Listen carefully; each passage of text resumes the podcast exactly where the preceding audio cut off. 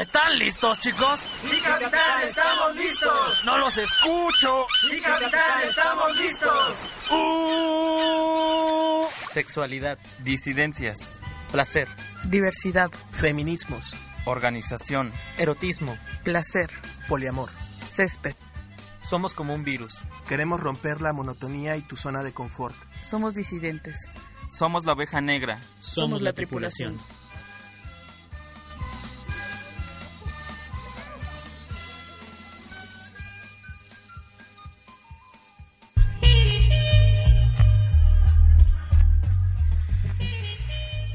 Muy buenas tardes a todos, sean bienvenidos a este su programa, La Tripulación. Yo soy Etomar y me encuentro aquí con la hermosa Pau. Pau, ¿cómo estás? Muy bien, disfrutando de este hermoso fondo. sí, eh, estamos haciendo algunas pruebas técnicas, ya que hemos recibido algunos comentarios no tan agradables sobre los fondos. Pero este está, está, está bueno como ya se cita así, relax. Así que, que motive a, a la plática, ¿no? Y, que no distraiga mucho. Sobre todo en temas como, como el de hoy, ¿no? Que, que creo que dan mucho que decir. Sí, la verdad es que el tema de hoy es un tema que pareciera que del que todo mundo sabe y todo mundo opina y, y además es, eh, es un tema del que eh, las personas adultas hablan como, como si fueran expertos sexólogos acerca del tema y tuvieran una maestría en adolescencia y, demás, ¿no? Entonces, creo que es muy controversial porque hay muchas posturas, porque esto, eh, este tema más bien, pues está ahí empapado de cosas como la religión, la sociedad, la época en la que vivimos y, que cada día eh, creo que estamos teniendo una visión más amplia acerca de esta cuestión del embarazo en la adolescencia. No, no es tan fácil, ¿no? Como parece dar una opinión o, sentarnos a hablar de este tema, sino más bien vamos a tratar de, dar como las diferentes visiones, versiones acerca de, este tema. Así es. Y bueno, ya, ya teniendo bien claro que vamos a hablar sobre embarazo en la adolescencia, el embarazo adolescente. Eh, esta pues a veces se entendía como problemática que, que desde diferentes instituciones y desde diferentes perspectivas se han, se han propuesto atacar, combatir, este, menguar, pero también existe quien, quien la quien la promueve, quien la, quien la protege todavía, ¿no? Desde discursos medio, medio extraños, ¿no? Eh, de entrada queremos que pues, nos comenten ustedes qué piensan. Les recordamos el teléfono en cabina es 6844-9112. 6844-9112. Llame ya. Llame ya. Esperamos todos sus comentarios. También estamos al pendiente de las redes sociales, tanto la de Regeneración como, como la de la tripulación. Y pues queremos saber, a ver, empecemos por lo más básico. ¿Qué es el embarazo adolescente, Pau? Pues mira, eh, de acuerdo a los criterios que maneja la OMS, que manejan como estas instituciones que, que son eh, pues a, nivel mundial y que ponen como ciertos criterios eh, en cuanto a las edades, la salud y de repente nos dicen hasta qué es qué es la salud y qué no es la salud. Este, pues nos dicen que cualquier embarazo que sea antes de los 19 años o con 19 años o menos eh, tiene que ver con un em, em, es un embarazo en, la adolescencia. Ya después de los 19 años ya dejamos de ser adolescentes y ya no estamos en riesgo. O más bien justo desde la parte médica es desde donde se argumenta el por qué no debería de existir embarazo en, en la adolescencia. Y después existen como razones psicosociales que también son como importantes pero la que más se argumenta o de las que son más importantes comentar pues es esta parte desde la, la visión médica no de, del por qué no tener un embarazo durante la adolescencia. Sin embargo, también en los últimos dos o tres años y, al menos este año, ahorita que entró el doctor Narro a Secretaría de Salud, eh, sabemos que él está como eh, trabajando esta estrategia en donde pues se dice que abajo de los 15 años todo embarazo tiene que ver con violencia, ¿no? Entonces que, que no solamente eh, cuando nos cuando tenemos un caso de una chica adolescente embarazada abajo de los 15 años, no solamente es como eh, por consentimiento, sino que en la mayoría de ocasiones, si es una niña de 11, 12 años, 13, por supuesto que tiene que ver como con esta cuestión del abuso de poder, seguramente hubo uh, violación o violencia o de alguna forma eh, se le convenció ¿no? a, la, a la niña, si es que pudiéramos pensar que está como en, en, las posibilidades de, de, saber todo lo que implica acceder a un contacto sexual. Fíjate que este, entonces vemos como al parecer algo que tendría que ver enteramente con la edad, es decir, a qué edad se da el embarazo para, para llamarle embarazo adolescente, pues en realidad tiene que ver con otras cosas también, ¿no? Como eh, cuestiones como de poder, de violencia, eh, algunos factores de riesgo, ¿no? Que, que, que, van de la mano y no siempre se tienen tan presentes y, y, y no siempre se habla de ellos, ¿no? Porque...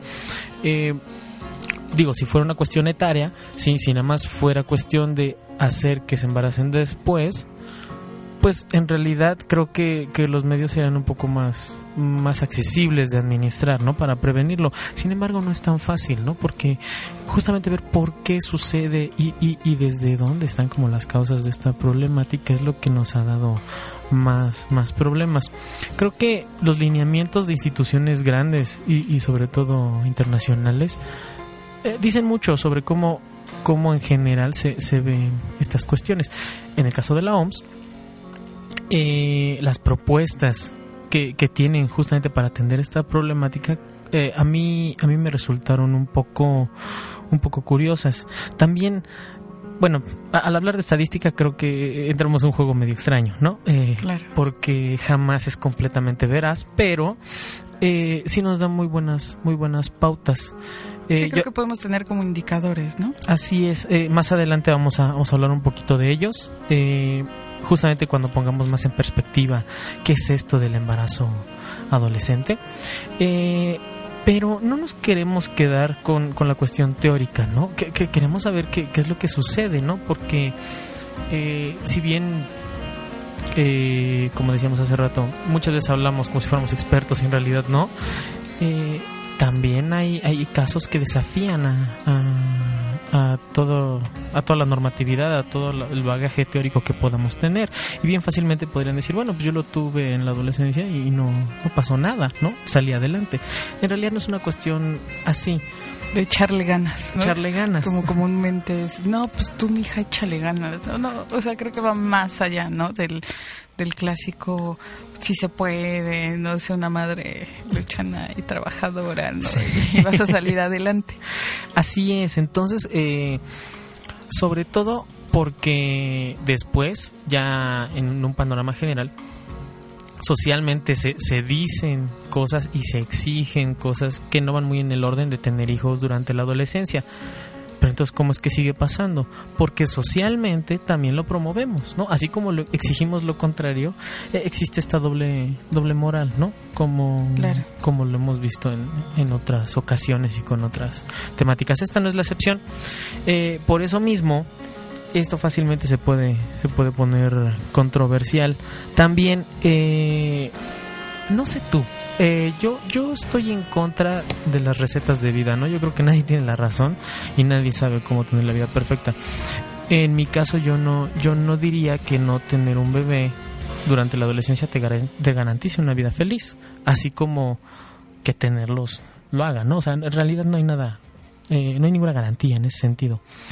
Pero si hay datos duros, por ejemplo, las cuestiones de riesgo, ¿no? Eh, de los de, los neonatos que por decir algo tienen algo así como el 50% más de probabilidad de de morir. De morir.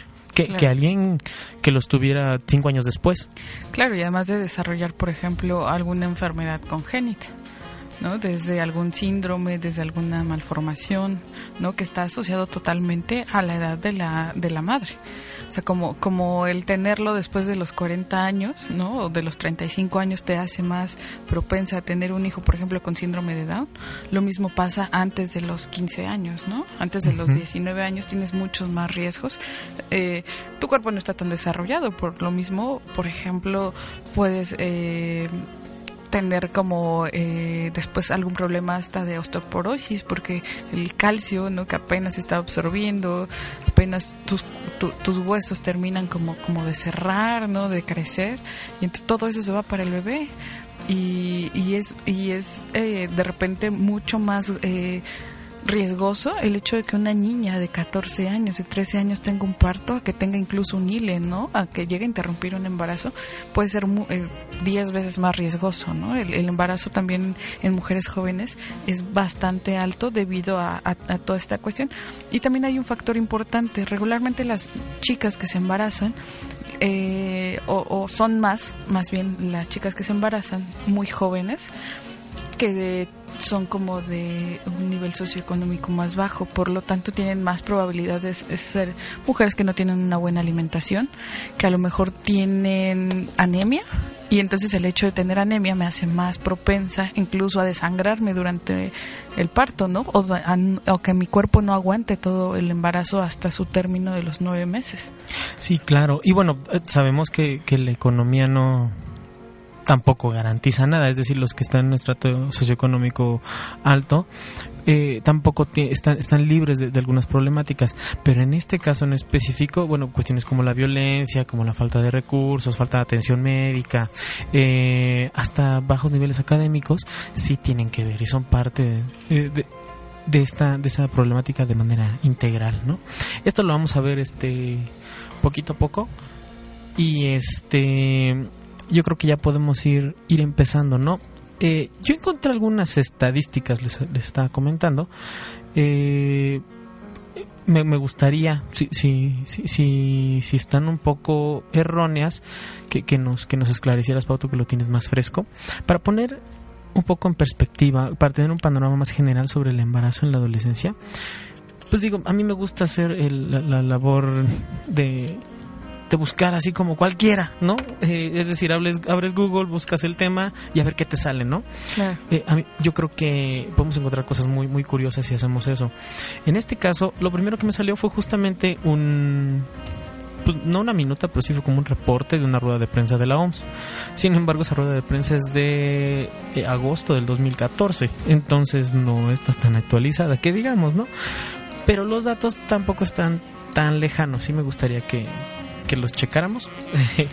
tú, tú, tú háblanos. ¿Qué fue lo que encontraste, Héctor? A ver, entonces, para empezar, lo que me llamó la atención es que decía, decían estos cuates de la OMS, que en los países miembros de esta organización hay alrededor de 16 millones de casos en donde se dan nacimientos con madres de entre 15 y 19 años por año. Es decir, cada año en, en, cada, en cada país miembro de la OMS, en promedio nacen 16 bebés cuyas madres tienen entre 15 y 19 años.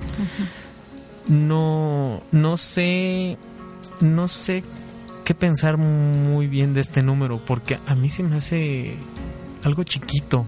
Pero también 16 millones de, de madres así de jóvenes pues son muchísimas, ¿no? Claro porque estamos hablando de millones, ¿no? Así es. Y luego decían que en particular, de esos 16 millones, un millón perdón, además de esos 16 millones, un millón de madres tenían menos de 15 años. Claro. Eh, entonces estamos hablando que menores de, de 19 años, por lo menos hay 17, 17 millones de, de, embarazos y de partos al año. Y además que son los que se registran. Ah, claro, porque por otro lado también dicen que en los números macabros y grisáceos que, manejan, se dan alrededor de 3 millones de abortos al, al año en, en madres bueno, en las que iban a ser madres de entre 15 y 19 años. Yo no sé de dónde sacan ese número, ¿no? Ese creo que está también bastante complicado de estimar porque al menos antes se decía hace unos 10 años más o menos, antes de que fuera legal, legal el ILE, que de cada eh, interrupción que se registraba, había 10 que no se registraban. ¿no? Y entonces ahorita creo que la cifra ha ido bajando muchísimo, obviamente, de, porque ya hay clínicas, porque ya uno puede ir a una institución pública o privada a realizarse este tipo de procedimientos. Sin embargo, creo que eh, la, la estadística sigue siendo bastante alta. Sí, y, y fíjate, bueno, eh, por eso, por eso digo que hay que tener cuidado al manejar los números. Partiendo de estos números a grandes rasgos, se tienen conclusiones como que, por ejemplo, las complicaciones durante el embarazo son la segunda causa de muerte en jóvenes de entre 15 y 19 años, ¿no? O sea, la segunda causa de muerte. Dar, dar vida que, que, que, que por alguna cuestión este, de la tiranía del azar hayan quedado embarazadas y hayan decidido continuar con ese embarazo, las lleva a la muerte. A, a, a como, de esta vida cruel. Sí, o sea, eh, es, es, es algo es algo que creo que tenemos que reflexionar muy profundamente. Y, y, decía eso, Pau, porque así titulamos, digamos, de manera extraoficial este bonito programa. Este bonito programa. eh, porque de repente creo que existe esa noción, ¿no? Así como de, ay, la vida cruel me manda esto. o, ay, qué cruel es la vida que ahora me toca afrontar esta, esta situación, ¿no? Y en realidad si rastreamos como que las causas y los, los antecedentes, pues están ahí, ¿eh? eh no, no es cuestión Claro, tanto creo que cada quien tendría que, que agarrar, ¿no? Como la parte de la responsabilidad, que yo, yo entiendo por supuesto que existe una responsabilidad social, ¿no? En el sentido de que en, en algún momento, por ejemplo, hemos platicado sobre nuestras prácticas de riesgo o los mitos que antes teníamos, ¿no? Acerca de nuestra sexualidad, que tiene que ver totalmente con la falta de información, ¿no? Pero también hay veces que uno también le pone como su granito de arena, ¿no? Y pues falta de información más mi granote de arena, pues por supuesto que es, está ya la bomba, ¿no? Sí, y, y fíjate que en cuestiones de información, eh, pues algo desde lo más tonto, ¿no? Como comprar pastillas anticonceptivas como si fueran M&M's, o sea, eh, eso, eso nos puede llevar a, a, a, problemas muy serios, ¿no? Sobre qué es lo que se está transmitiendo y de qué manera nos estamos, nos estamos manejando. Claro, ah. justo apenas estaba viendo un, una especie de, de artículo que sacaron de una rueda de prensa que hizo Casa de la Sal por su aniversario y decía algo así como de es que a los jóvenes les da VIH porque ya no le tienen miedo a la vida, ¿no? Porque ya no le tienen miedo a los embarazos porque es como muy fácil abortar y entonces ya vieron que con el VIH tampoco se mueren, ¿no? Y entonces por eso por eso les da VIH, ¿no? Entonces Híjole. a mí me pareció como bastante aventurado decir algo algo así de fuerte. Creo que tiene un poquito de razón, pero creo que la mayor parte ¿no? de, de las razones o de las causas eh, tienen que ver como con otros múltiples factores. Sí, y, y, es así como pues estableciendo juicios y siendo siendo bien valorativos, pues podemos llegar fácilmente a la conclusión de que la vida es cruel, ¿no? Pero bueno, continuaremos hablando al respecto. Tenemos que ir a un corte rápidamente, porque ya saben que aunque no tenemos patrocinadores, los hacemos. Pero no se vayan, esto es la tripulación.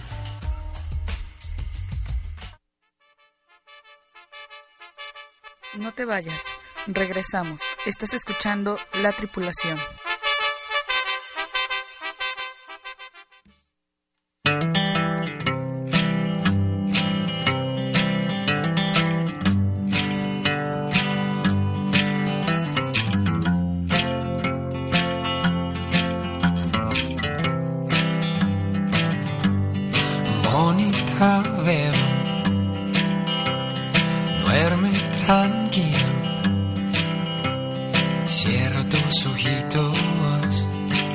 Mañana será otro día.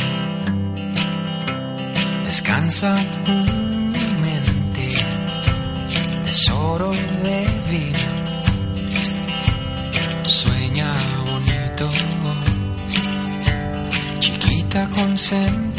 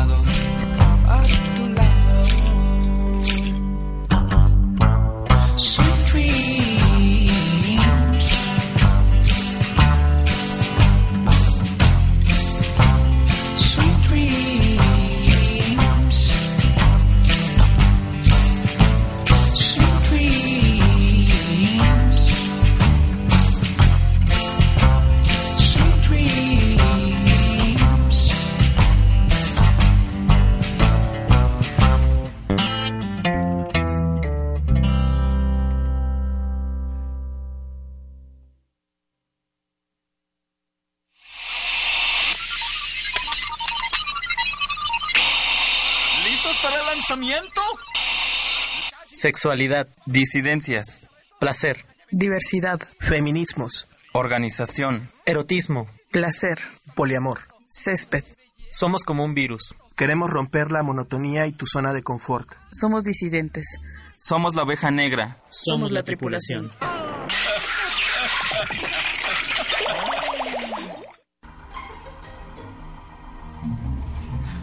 Ay, qué bonito suena eso, ¿a poco no? Me gusta, me gusta.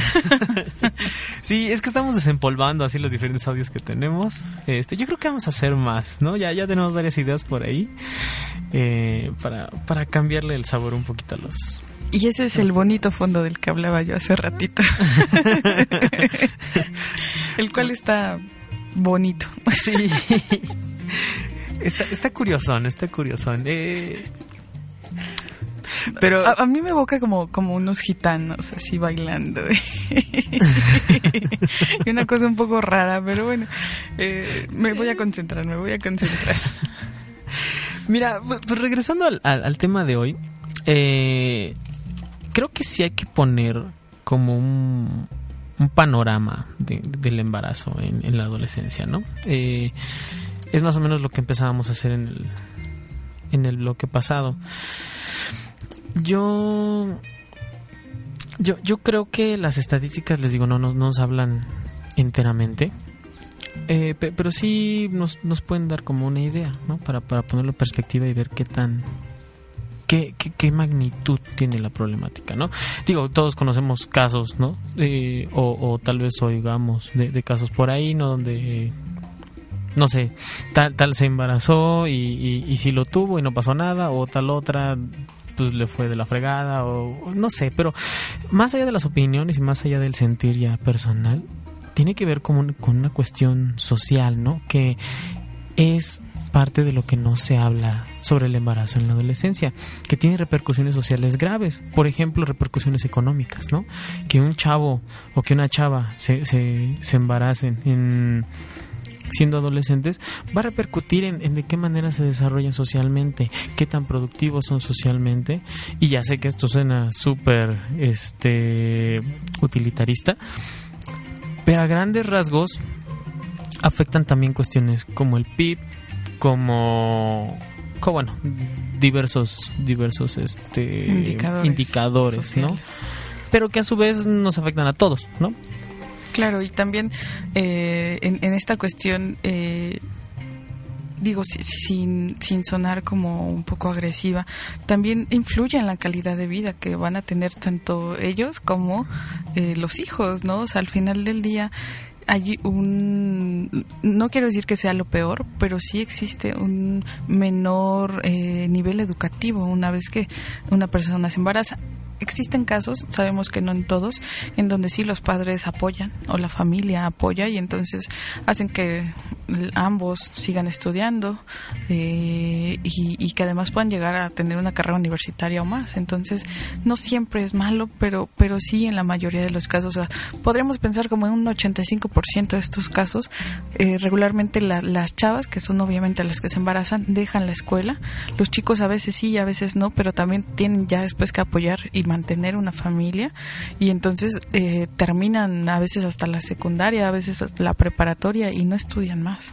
Entonces, no, no es lo más trágico, pero quien no recibe apoyo por parte de, de, de la familia o de alguna red, eh, no sé, hasta amigos, familiares, vecinos, ¿no? Por ejemplo, ¿no? De te cuido a tu hijo o lo que sea, es, es mucho más complicado el que sigan estudiando y obviamente a un menor nivel educativo existe una mayor probabilidad de tener también menores ingresos. No quiere decir que también que, que entonces ya como no estudiaste una, en la universidad siempre vas a ganar tres pesos, ¿no? Mm, claro. Pero pero también tiene que ver como eh, es, es más bien como una causa-efecto en la mayoría de los casos.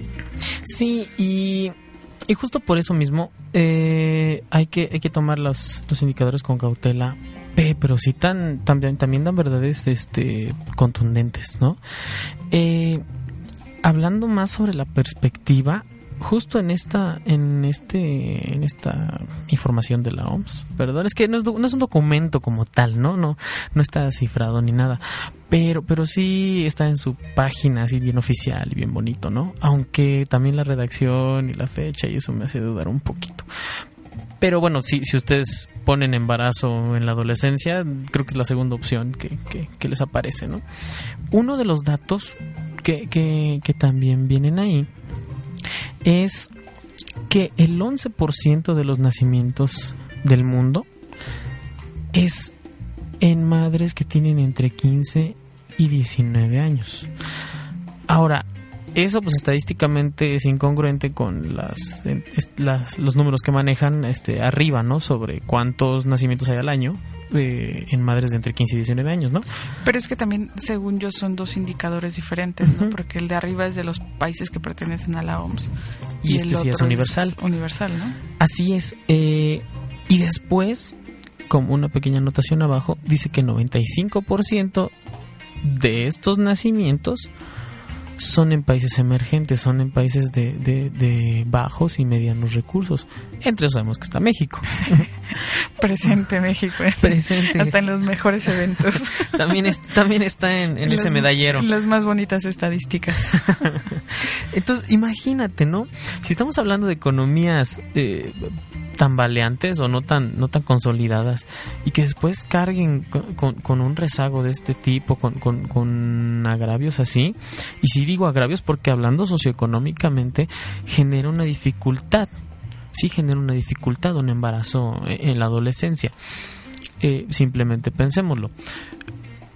Eh, continuando con, con esta línea del tiempo que nos tienen programada y pensada para nosotros, ¿no? De, de- de nacer, crecer, estudiar y luego ya ser productivos para la sociedad. ¿Qué pasa si tienes un evento así, ¿no? Donde estás a la mitad o antes de, de especializarte académicamente y, y- y ves, ves inter- interrumpido tu desarrollo por, por un embarazo, ¿no? Eso complica las cosas. Ya sé que va a haber quien diga, pues yo sí pude y soy luchona y soy lo que sea, sí, sí, sí, ¿no? Pero, pero digamos en la generalidad eso conlleva un, un- un esfuerzo extra y justamente ese esfuerzo extra es el que no siempre es posible realizar. Entonces en lugar de, de llevarlo a cabo, pues requiere de, de sacrificar algunos recursos que en su gran mayoría son las cuestiones académicas, eh, las cuestiones laborales no se digan, ¿no? Claro. Y después de eso seguimos exigiendo pues que no que no dejemos de ir a la escuela, que que busquemos ser productivos, que nos desarrollemos, ah, y al final que seamos felices, ¿no? o sea, Y libres. y libres. Con, con todo esto encima, con todos estos compromisos encima, ojo, porque aún a los que a los que no tenemos hijos nos afecta, ¿no? Eh, Claro. En, este juego capitalista, pues los recursos son finitos y entonces nada más, nada más cambia cómo se, se administran. Entonces, si, si, si tenemos una complicación como estas, pues claro que los demás tenemos que hacer algo, algo al respecto.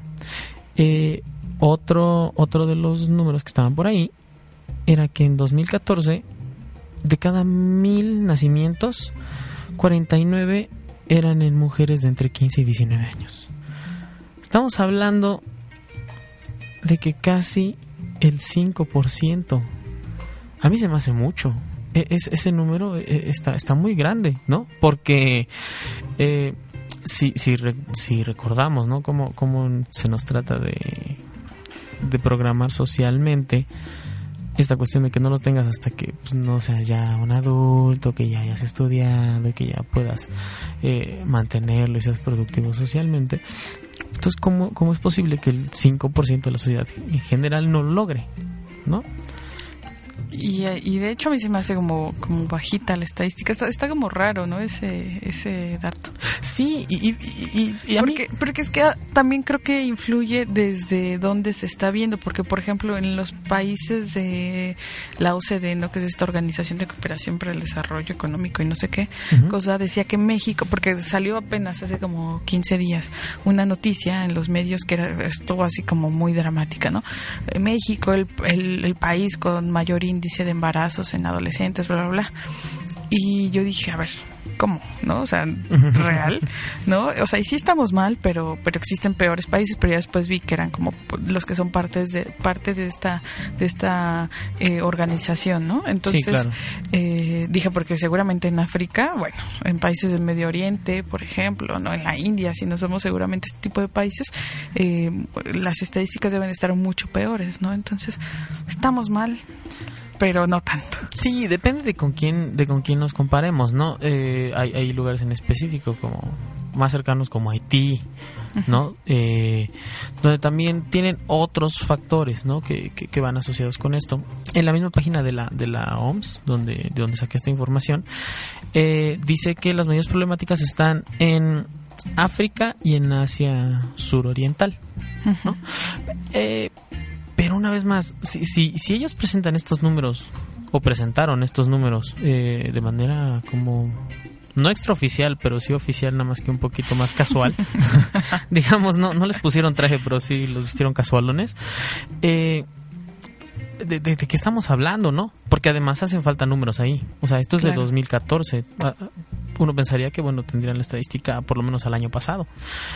Eh, finalmente, y para empezar a hablar sobre lo que vendrá en el próximo, en el próximo bloque, también decía que en cuanto a países de ingresos bajos y medianos se trata, el 30% de los jóvenes de esos países contraen matrimonio antes de los 18 años.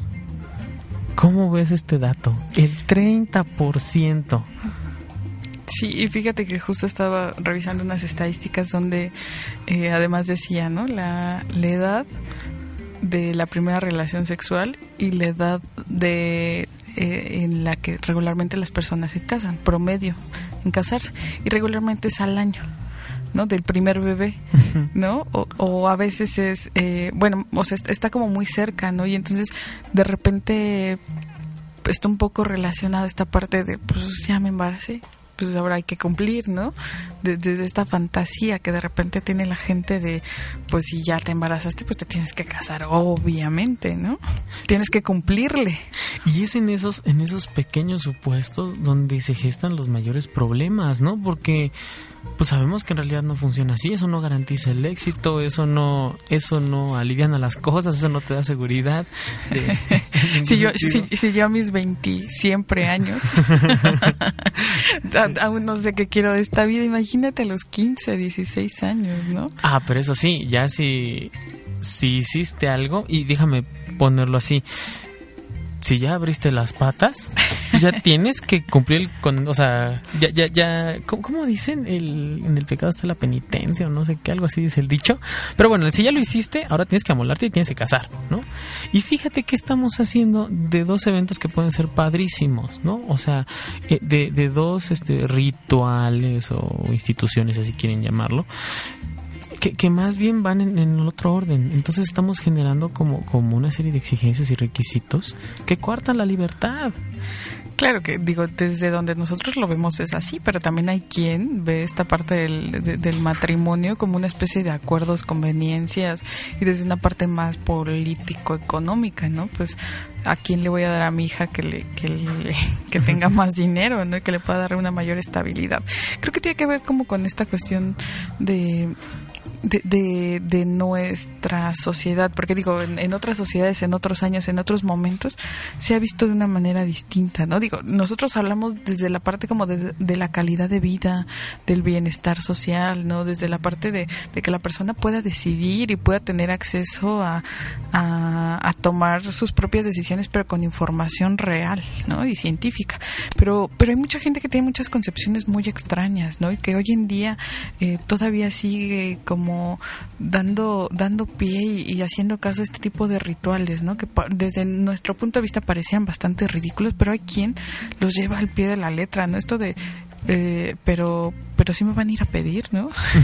y quiero casarme de blanco y, y estas cosas que parecían ridículas, pero por ejemplo, ¿te acuerdas la semana pasada? Lo comentábamos con, con nuestra invitada, uh -huh. que justamente decía, decía esto, ¿no? De yo tengo dos amigas que se piensan casar hasta después de, de perdón, que piensan tener, piensan tener un, una relación sexual hasta después del, del matrimonio. Así es, y, y, y, digo, la intención aquí no es satanizar nada, sino más bien echar luz sobre cómo, bueno, esto que en apariencia pues no sabemos por qué está sucediendo, pues sí tiene raíces profundas en nuestro mismo discurso, en nuestra manera de educarnos y, y, y en cómo aparentemente lo estamos combatiendo, cuando en realidad pues lo que estamos haciendo nada más es fomentando el problema, ¿no? Claro, salen campañas, salen cosas que de repente, en vez de ayudar, lo que hacen es llenar de mitos, ¿no? Así es. Eso es justamente lo que hay que, que atacar. Pero, pues una vez más, tenemos que ir a, a corte, Pau. Así es. No se vayan. Les dejamos el teléfono en cabina 6844-9112 y saben que nuestras redes sociales son eh, Facebook. También tenemos como la tripulación radio. Como la tripulación radio. Así es. No se vayan.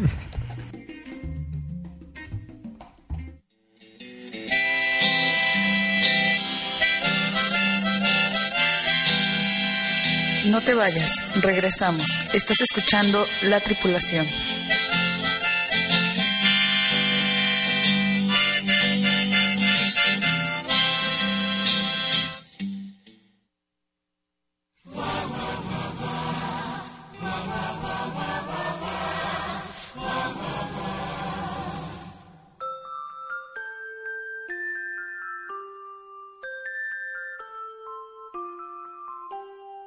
Esto que tú ves que escondo aquí adentro es parte de una estupidez por no usar el cerebro. Me olvidé de las pastillas, los condones me valían todo por la calentura de querer coger.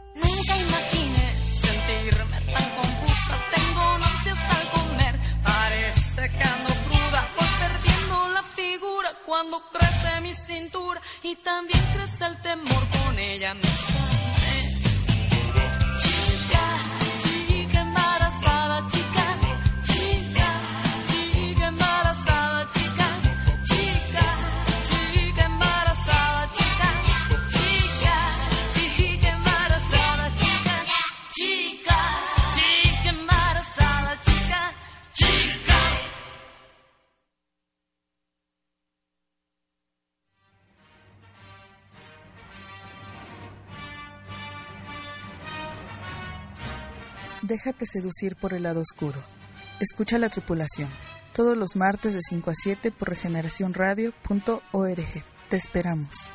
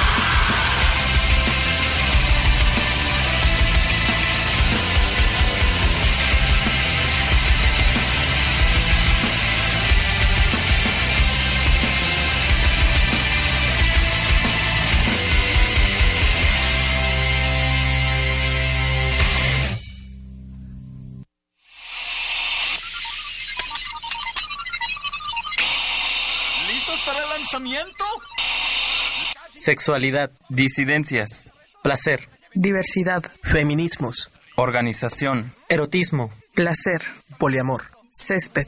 Somos como un virus. Queremos romper la monotonía y tu zona de confort. Somos disidentes. Somos la oveja negra. Somos la tripulación.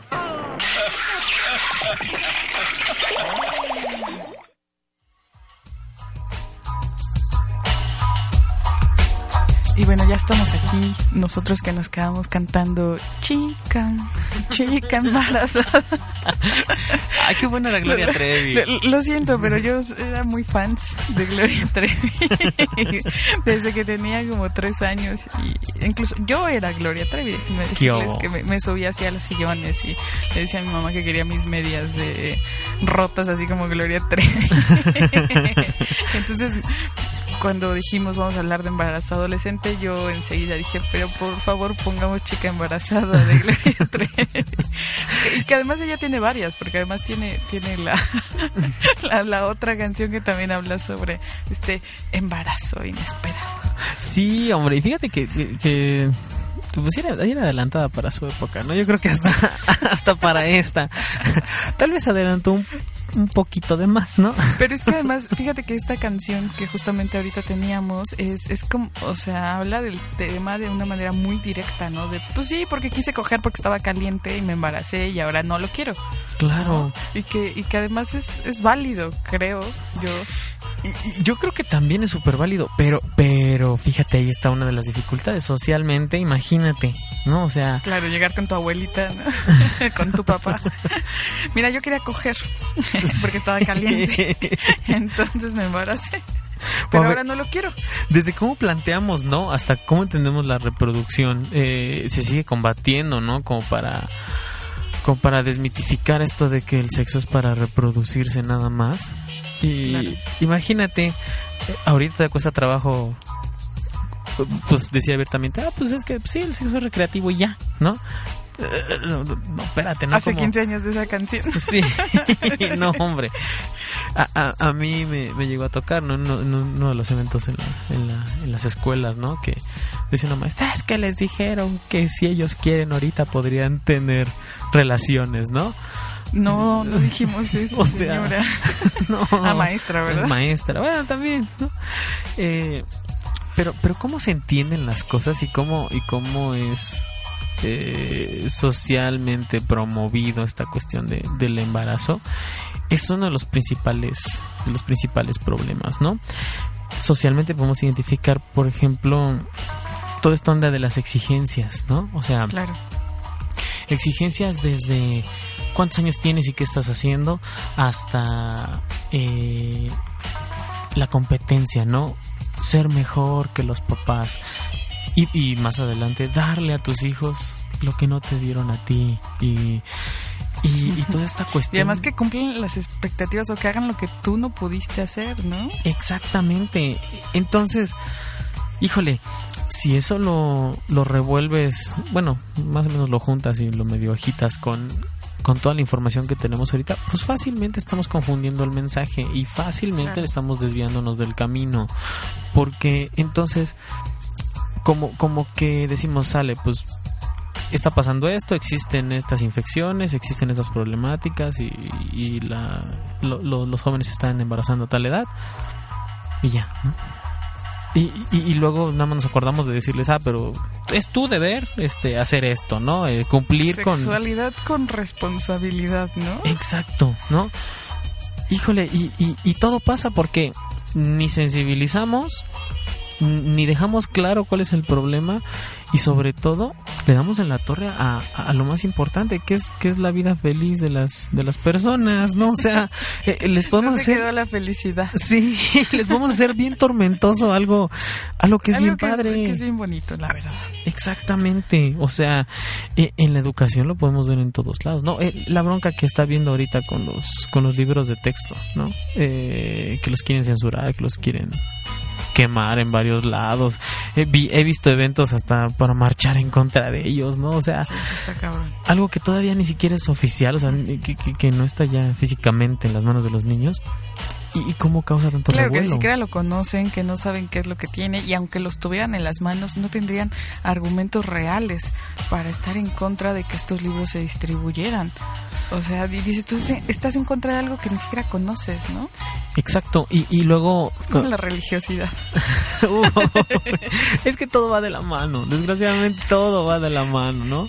Crees y defiendes algo que ni siquiera conoces, ¿no? Exactamente, o sea, eh, lo, lo tengo que escupir, ¿no? O sea, hasta en la- el mismo texto sagrado puedes ver, ¿no? La diferencia de edad que hay entre José y María, este, a, a los cuántos años tenían a sus hijos en ese entonces, de, Claro. de manera metafórica o como ustedes quieran.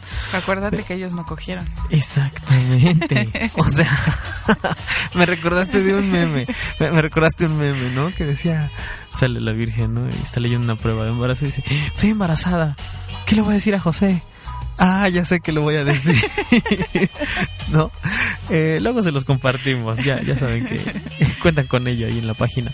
Pero vaya, es, es parte de, de lo mismo, ¿no? Eh, cómo nuestras creencias y nuestras opiniones eh, tratan de, de- de forjar hechos que luego queremos transmitir como, como si fueran inamovibles, como Verdades absolutas. ándale, justamente como verdades absolutas.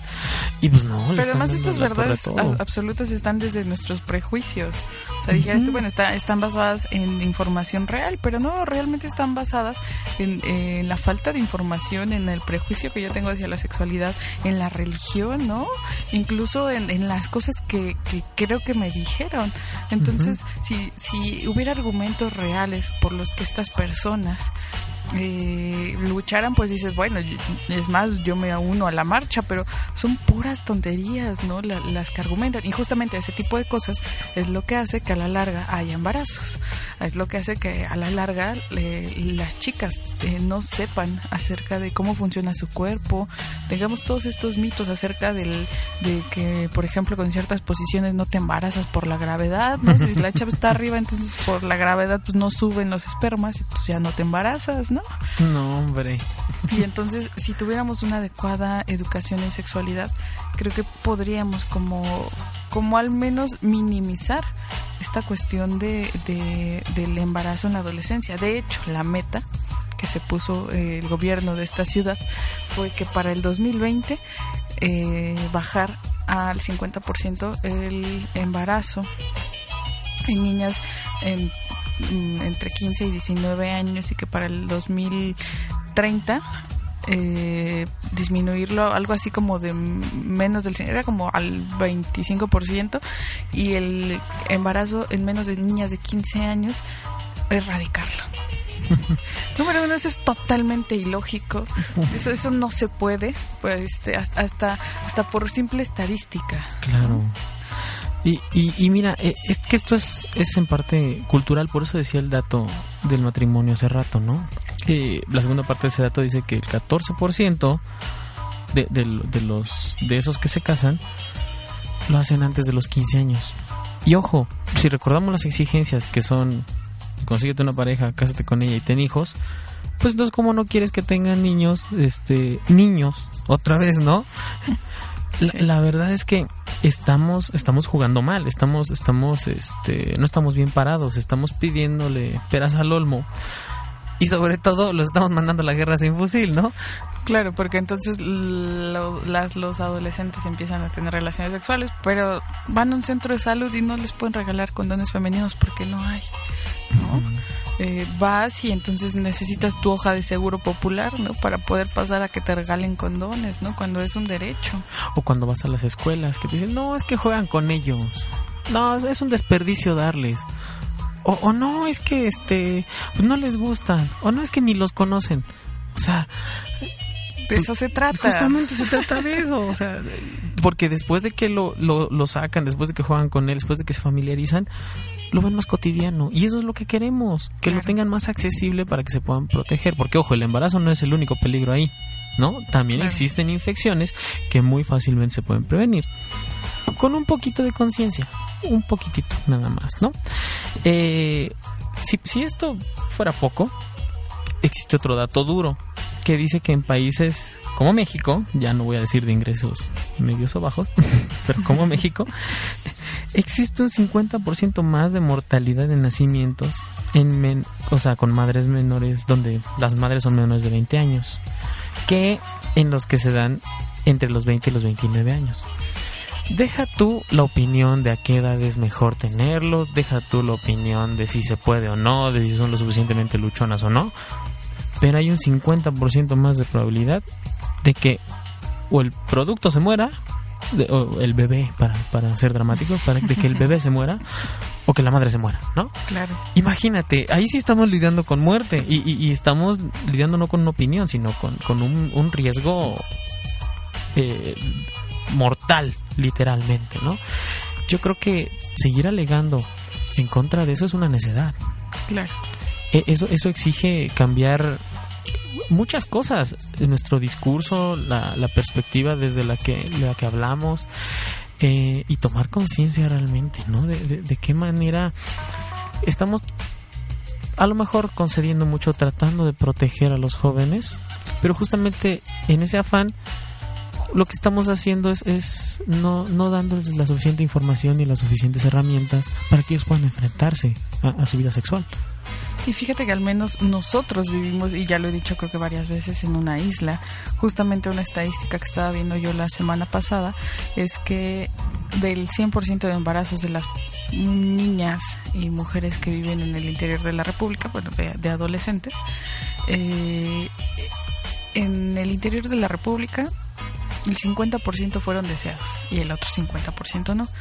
Y de las mujeres que habitan aquí en la Ciudad de México, solamente el 16% de estos embarazos fueron deseados. Eso quiere decir que el otro 84% no son deseados, ¿no? Y entonces podemos ir a lo mejor en contra de esta de estos de este 84%, que es un montón, o sea, aunque aunque digamos, o sea, hay hay algunos deseados, sí, pero son los menos, es el 16%.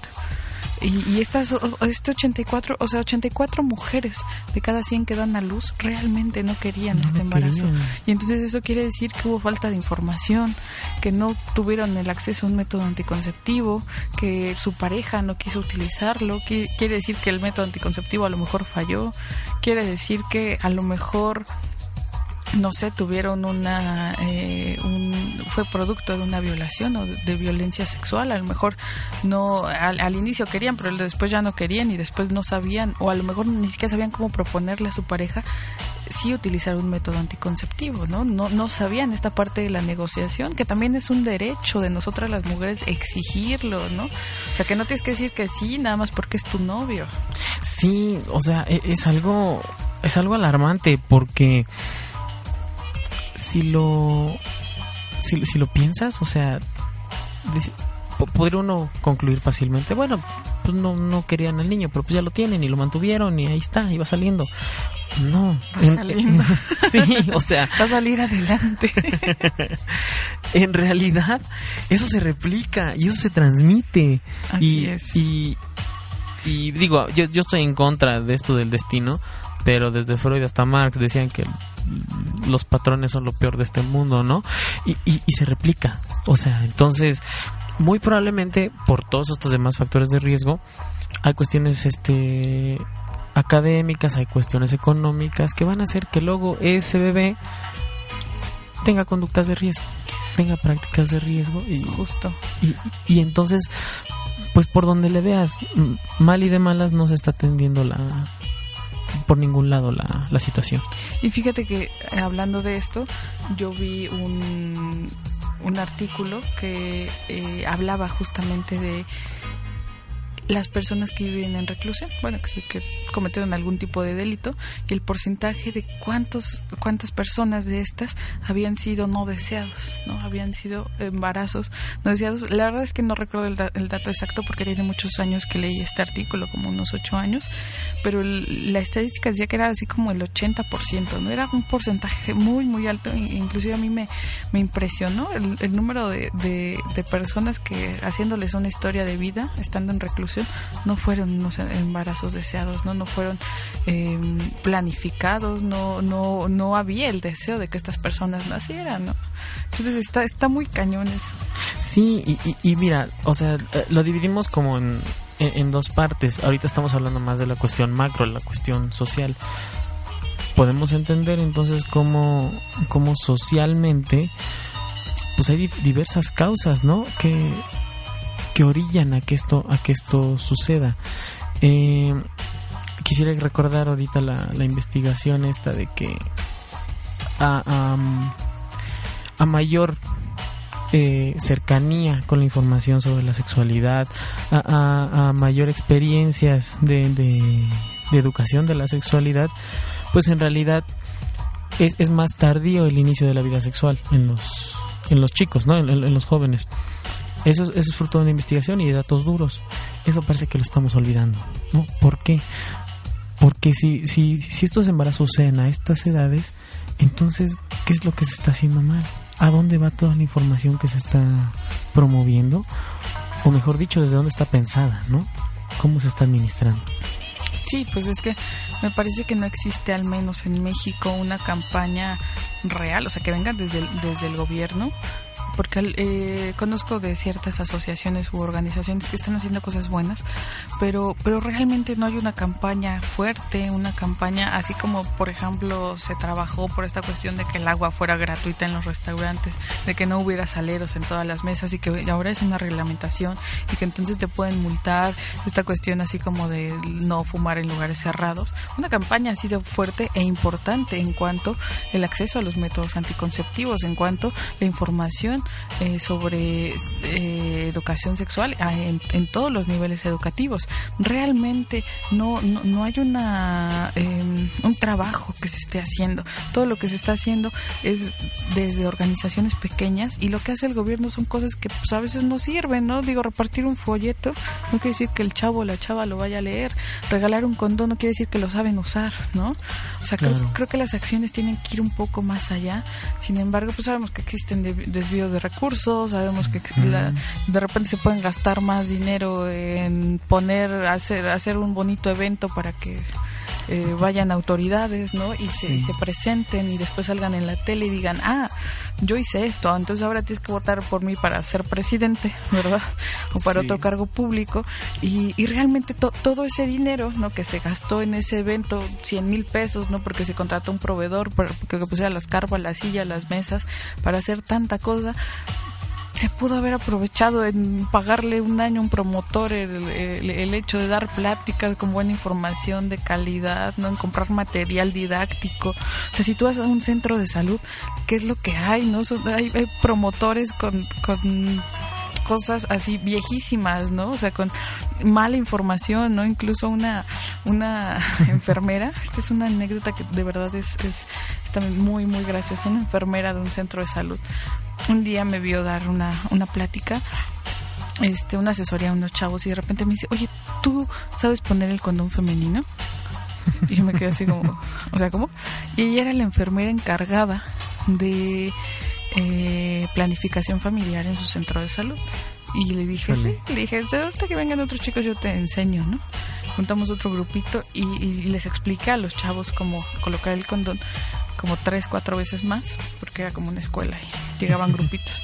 Y después le dije, a ver, hazlo tú, ¿no? Y entonces fue así como en ese momento irle diciendo que le faltaba y demás, pero yo me quedé impresionada como una enfermera no sabía colocar el condón femenino, siendo la encargada de planificación familiar en su centro de salud, ¿no? Pe- Pero eso es, es justamente. Yo, yo sí creo que es un síntoma más de la, de la doble moral, ¿no? De sale, ¿cuál es el problema? ¿Qué es lo que deberíamos hacer? Y luego, ¿qué es lo que podemos hacer, no? Creo que conocemos sobre iniciativas bien padres donde se reúnen instituciones gubernamentales y de la sociedad civil y se hace todo un circo y toda una presentación bien bonito para que al final del día se produzca un bonito póster, ¿no? O, o un bonito tríptico. Un, un- un- por mí, por ti, por todos mis amigos, ¿no?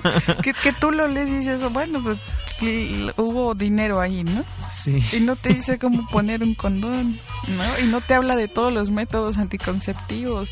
Y no te está hablando, por ejemplo, de, de, de varios temas que son importantes, ¿no? Y dices tú, híjole, o sea, sí, está muy bueno esto de sacar un libro, pero pues realmente haz un libro que le sirva a los chavos, ¿no? No, no, no de conceptos que me dan hueva, que está muy largo, que no que a lo mejor me sirve para facilitadores, que tiene buena información, pero que no necesariamente estamos atacando el, problema real, ¿no? Exacto, lo que decíamos en algún momento, ¿no? Si, porque hasta eso puede ser vistoso. Si lo que quieres es, es justamente el espectáculo, hay mil cosas que puedes hacer eh, diferentes y que son mucho más atractivas y que hasta te dan mayor ganancias políticas, o sea, mayores ganancias políticas que, algo rascuacho y que además nada más cumple como el, el este compromiso, ¿no? De, como de atender algo. Eh, vaya, hablando administrativamente, creo que está, está más que ejemplificado, ¿no? Que, que- el gobierno tiene un cohete súper enorme en sus manos y, y realmente... Sí, pero ¿no? ¿Qué está haciendo? Sí, O sea, si sí. al final del día nos cuartan cuando llegamos a una escuela y queremos dar una plática, ¿no? De repente los directivos, ¿no? De, no, es que después vienen los papás y me reclaman, ¿no? Y dices, pues esa es tu chamba. Sí. Esa es tu chamba, trabajar con los papás también para sensibilizarlos, ¿no? O sea, más bien no quieres hacer tu trabajo, que es justamente estar al frente de esto y resolver ese tipo de situaciones. O sea, ¿de qué forma? Pues vamos a darle una plática también a los papás sobre la importancia, ¿no? Para sensibilizarlos, para que vean lo importante que es que sus hijos aprendan sobre su cuerpo, que sus hijos puedan prevenir un abuso sexual, ¿no? Me, me decía, me decía una, una de las encargadas una vez, no, es que los chicos lo que quieren es los condones. Pero me lo decía así como, como que le dijera, ay, no, ¿cómo puede ser posible? Y, y- y, o sea, fíjense lo, lo, lo irreal de eso. O sea, se está quejando de, de, de una necesidad, de una, Real, de una ¿eh? petición real que se podría explotar muchísimo y, y que está completamente a favor de ahí sí la procuración de la salud, ¿no? Pero como seguía con, con esos atavismos y con esas ideas arcaicas, pues le parecía algo aberrante que ellos pidieran condones, ¿no? Híjole, yo diría, ojalá y todos los jóvenes pidieran condones, ojalá y pudiéramos Claro. darle condones a todos los jóvenes, ¿no? Pero, pero bueno, seguimos viviendo de, de sueños y de ideas. Y ojalá algún día tengamos eh, realmente una campaña grande, realmente acciones que valgan la pena, ¿no? Servicios amigables que sí sean amigables con las y los jóvenes, ¿no? Ándale, que no, que no sea valorativo, ¿no? Que, que esta cuestión de la información sea un poquito más más ameno, bueno, ni siquiera ameno, más más este amigable, o sea, que sea realmente amigable. ¿Te acuerdas el ejemplo que les decía la semana pasada, no? De la psicóloga que les decía que lo importante no es el condón, lo importante es hacerlo con amor, ¿no? Ah. Entonces, uy, uy, de aquí a que me enamoro, pues así que chiste. No. que es el amor, además. No, o sea, y, justamente es, en- es que es en esas ideas donde, donde se gestan los, los problemas, ¿no? Donde dejamos de atender lo que tenemos en las manos, ¿no? De una manera, de una manera frontal. Eh, e- en estadísticas nos podemos, nos podemos llevar la, llevar la tarde. Eh, creo que tenemos todavía un poquito de tiempo, así que quisiera, lo que sí quisiera sería mencionar seis directrices, ¿no? Digo, ya que estamos en- hablando de lo social y lo macro. Estas directrices son, son de la OMS, de la Organización Mundial de la Salud, junto con el Fondo de Población de las Naciones Unidas. Ellos ya sabes que están combatiendo la problemática del embarazo en la adolescencia. Claro, Eh, por supuesto. y tienen seis maravillosas estrategias que, que aquí nada más están mencionadas, ya después están eh, articuladas en, en otros documentos. Pero se las voy a, les voy a decir cuáles son. Eh, la primera es reducir el número de matrimonios que son de, de chicos menores de 18 años. Pues está padre la meta, ¿no? Pero... Pero además ya dijimos que la gente se casa porque se embaraza, no, no, no se embaraza porque se casa. Así es, ¿no? Eh, y aparte sería como, como si desde la lógica científica, médica, quisiéramos solucionar una cuestión cultural o social, Claro, ¿no? claro, o sea, claro. yo médico voy a ir y voy a cambiar algo cultural. Quiero que se me quite la tos, todo por eso voy a ir a la escuela, ¿no? Entonces, sea- ¿qué tiene que ver una cosa con la otra? Pe- pero bueno, eh, digo, la, la, la intención está padre, ¿no? O sea, a fin de cuentas. Parece que estas personas tienen bonitos sentimientos. Sí. Eh, el segundo punto dice, eh, fomentar la comprensión y el apoyo a fin de reducir el número de embarazos en menores de 20 años. ¿Eso qué quiere decir? Que de alguna manera quieren sensibilizar, quieren integrar a las familias y a la sociedad en el desarrollo de estos jóvenes. La redacción, eh, ya ni decir que es pobre, Eh, entre paréntesis, nótese que Héctor no le entendía sus notas. Cerramos paréntesis. Sí. Pe- Pero vaya, eh, fíjense, eh, es como como cuando de repente ponen en, en- en un objetivo generar conciencia. Ay, güey, ¿cómo vas a cómo vas a a verificar si generaste conciencia o no. No, o sea, yo quisiera saber cómo, ¿Cómo se mide la conciencia? Sí, no, o sea, tienes un concienciónómetro o no sé. Hay un angelito y un diablito, entonces el que le hagas más caso, ganaste. El que esté más gordito, ah, ya, ya generé conciencia, ¿no? Pero bueno, ese es otro de, la- de, los, de los ejes, ¿no? De esta cruzada. Eh, el tercero dice aumentar el uso de anticonceptivos por parte de los adolescentes, claro, eh, para evitar el riesgo del embarazo involuntario. Pues sí, eh, si, se, si se utiliza uno más que el año pasado, pues se, se logra el objetivo, ¿no? Aumentar el, el uso de anticonceptivos. Creo que es el más sensato de todos hasta el Sí. momento. es ingenuamente sensato. Ajá, porque además sabemos que los adolescentes regularmente no tienen acceso a este tipo de métodos, aunque es una política pública. Sabemos que como todas las políticas públicas se quedan ahí como como como un bonito recuerdo, ¿no? El ejemplo ese de me da un condón, sale, pues que vengan tu tus papás y me lo pidan, ¿no? O ¿Dónde sea, está tu seguro popular? ándale. Tienes que venir a las 7 de la mañana a formarte por tu ficha para pasar tu consulta de planificación familiar y que después te digan, ah, no, como solamente lo puedes usar en la posición del misionero, ah, este de perrito no, no te Entonces, los no. damos. Eh, Tienes que traerme fotos de cómo los utilizas y no, no se te otorga el beneficio, ¿no? Pero bueno, ahora podemos decir que estamos faltando, si, si alguien nos niega ese servicio, a, a una de las directrices de la Organización Mundial de la Salud, ¿no? Eh, también tienen otro donde donde híjole yo ya creo que se ahí sí se la prolongaron enormemente Se ¿no? volaron la barra. Sí, dice reducir las relaciones sexuales forzadas entre adolescentes. No, no, no. Entre adolescentes. Entre adolescentes. Sí, sí, y sí remarqué esa palabra, entre adolescentes. ¿Cómo sabes cuando una relación sexual es forzada entre adolescentes? Digamos desde la estadística y desde todo este trasfondo macro que estamos viendo aquí, ¿no? Yo creo que, que ahí sí hay una serie de juicios que no- nosotros pues ahorita no podemos entender. Me parece prudente este como que promover la, la conciencia, el autocuidado y esta cuestión de que sea consensuado, ¿no? El, el- el- el acto sexual. Pero hay un salto enorme de ahí a... Sí, creo que la redacción no ayuda mucho. a- Creo a que tienen buenas diciendo. intenciones, o sea, Sí. co- como que parece que tienen ahí una, una lucecita, ¿no?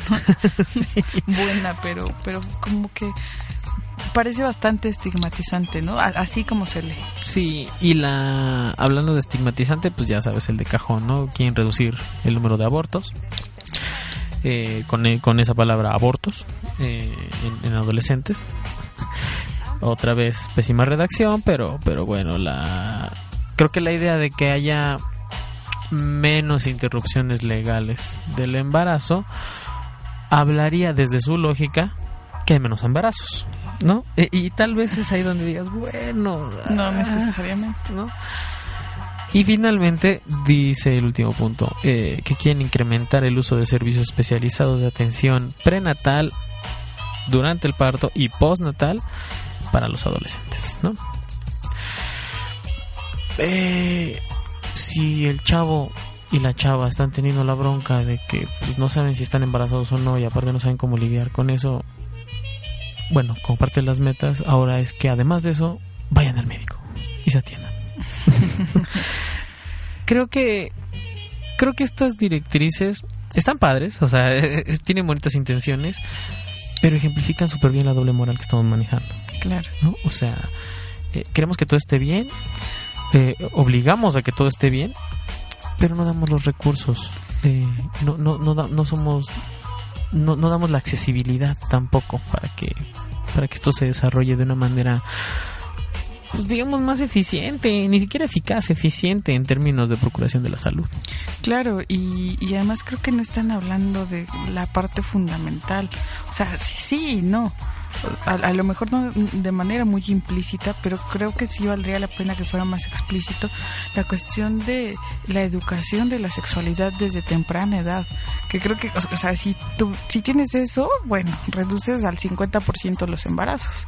O sea, habiendo una buena educación, una buena sensibilización, información real, científica, sin mitos, creo que puedes reducir mu- mucho de este 84% de, de embarazos del 40, ya te lo quitaste, el otro 40 seguro va a suceder porque si usan condón pero se rompió, porque no lo pusieron bien, porque el- sí les ganó la calentura, sí sabían, ¿no? Que se tenía que tenían que utilizar y cómo, pero pues no quisieron, no no pudieron, no ese día no no fue el mejor, ¿no? Entonces, creo que la parte fundamental desde mi punto de vista para prevenir los embarazos en la adolescencia está en la parte de la educación de la sexualidad. Y si no atacamos esta parte es como nuevamente no tapar, ponerle un parchecito ahí a- al, al hoyo que hay, ¿no? Sí, estamos pintando humedades, ¿no? O sea, Sí, sí, sí. Y, y eso va a resurgir en algún momento. Eh, pues ya nos están cortando el cuello, entonces este vamos rápido a un cortecito y regresamos. No se vayan, esto es la tripulación.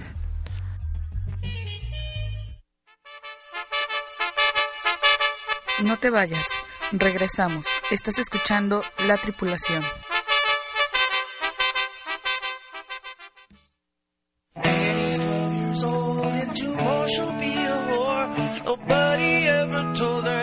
Wrong way. Don't be afraid with the quickness you get laid for your family get paid. It's the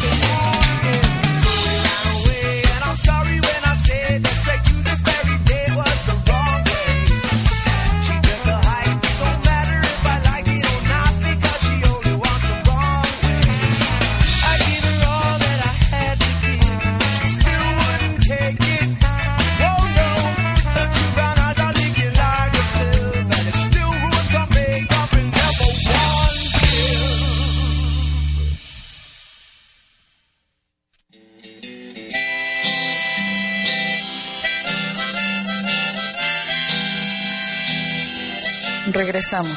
Estamos de vuelta en La Tripulación.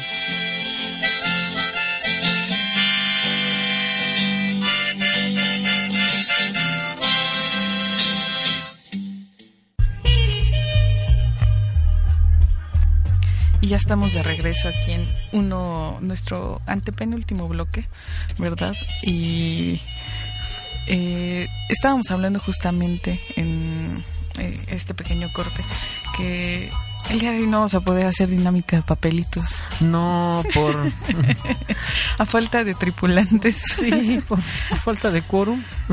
Entonces, bueno, eh, el día de hoy no habrá dinámica de papelitos, se la perdieron. o nos la perdimos, mejor dicho. Pero eh, van a ver, eh, el mejor plan es que no haya plan. Entonces, este... Ahorita eh, la improvisación nos va a dar este, sorpresas muy, muy bonitas. Van a ver. Eh, ya dimos más o menos una perspectiva social macro, ¿no? Pero hay quien dice, bueno, bueno, bueno, bueno, pero además el embarazo, los hijos, las relaciones, pues eso en realidad tiene que ver más con uno, ¿no? Y con las necesidades de uno y con cómo lo entiende uno, porque no es como que la sociedad te ponga o no te ponga el condón y, te, y te aviente a hacerlo, ¿no? Eh, yo diría que no podemos ser reduccionistas, así como la sociedad no tiene toda la culpa, tampoco uno carga con toda la responsabilidad. ¿no? Claro. Pero Pero ¿qué pasa con ese 16% que, que sí quiso embarazarse, no? Sí, sí, sí.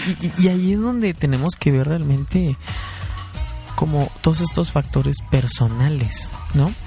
Eh, decíamos que si bien hay casos donde los y las luchones sacan adelante a sus bebés, este, y, no hay mayor complicación, pues no son todos, ¿no? Y, y aún ellos, pues enfrentan este varios contratiempos y varias dificultades, ¿no? Que, que tal vez en otra situación y con otros recursos no, no los tendrían, ¿no? Es donde se hace más este grave, por ejemplo, el círculo vicioso de, de pobreza, analfabetismo y además este conductas de riesgo que en este caso derivan en un embarazo adolescente.